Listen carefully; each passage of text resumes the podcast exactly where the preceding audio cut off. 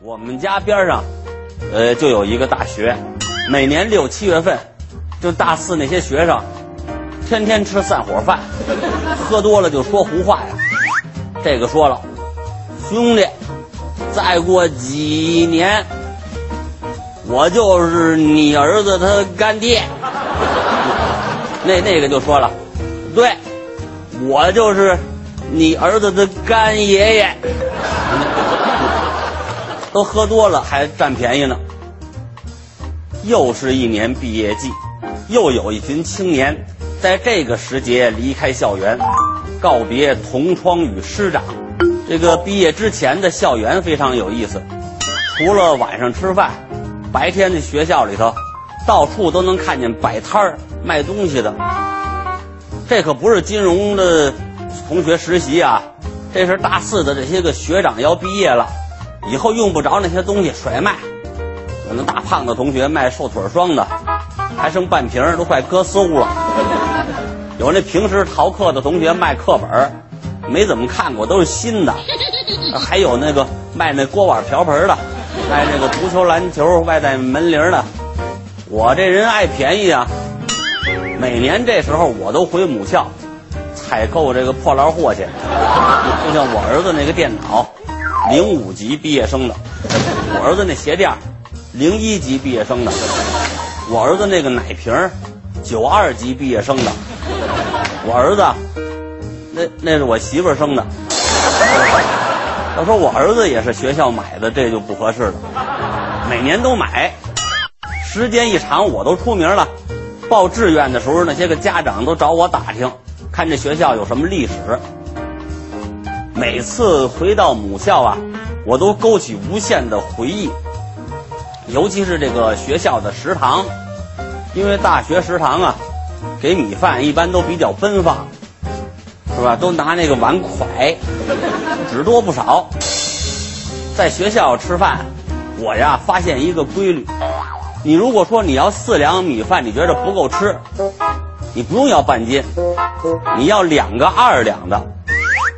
肯定比这一个四两的多。如果你还是不够呢，你就再要一个三两加一个一两，还是比这四两多。在外边吃饭就不行了，哎，有的那饭馆你要二两米饭，他拿那个秤给你称，要是多了拿二八勺再给蒯出来。有人说大学食堂啊是人生最美好的回忆之一，但是我们学校只能回忆主食。因为菜太难吃了，他们中午的菜晚上就热着吃，晚上的菜第二天呢，当这包子饺子馅儿。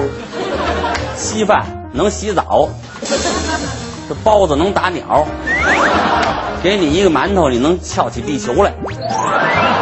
我是爱便宜啊，硬着头皮也得吃。我老打那个免费汤，在这个大学呀食堂里头，就这个汤。最能体现厨子的水平。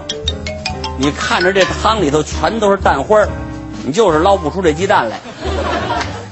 所以有那么句话嘛：“天下没有免费的鸡蛋汤。”那天呢，我排队盛汤，我前边有一个女同学，低着头在那玩命的捞汤，那个头发耷拉下来都掉那汤里了。我跟她说：“我说你甭捞了，这里头我捞了三四年了都没鸡蛋。”他不听我的，下手捞去。一会儿捞出一眼镜来，他眼镜掉那个汤里了。有一回啊，我在食堂吃牛肉面，扒了半天，就看见一块牛肉。端着碗我找厨子去了，我说师傅，你这个你怎么也得四五块牛肉啊？厨子一听，四五块行，拿过刀来，把这个牛肉捞出来，啪啪切两刀，四五块拿走吧。第二天又吃牛肉面，这回好，一块牛肉也没有了。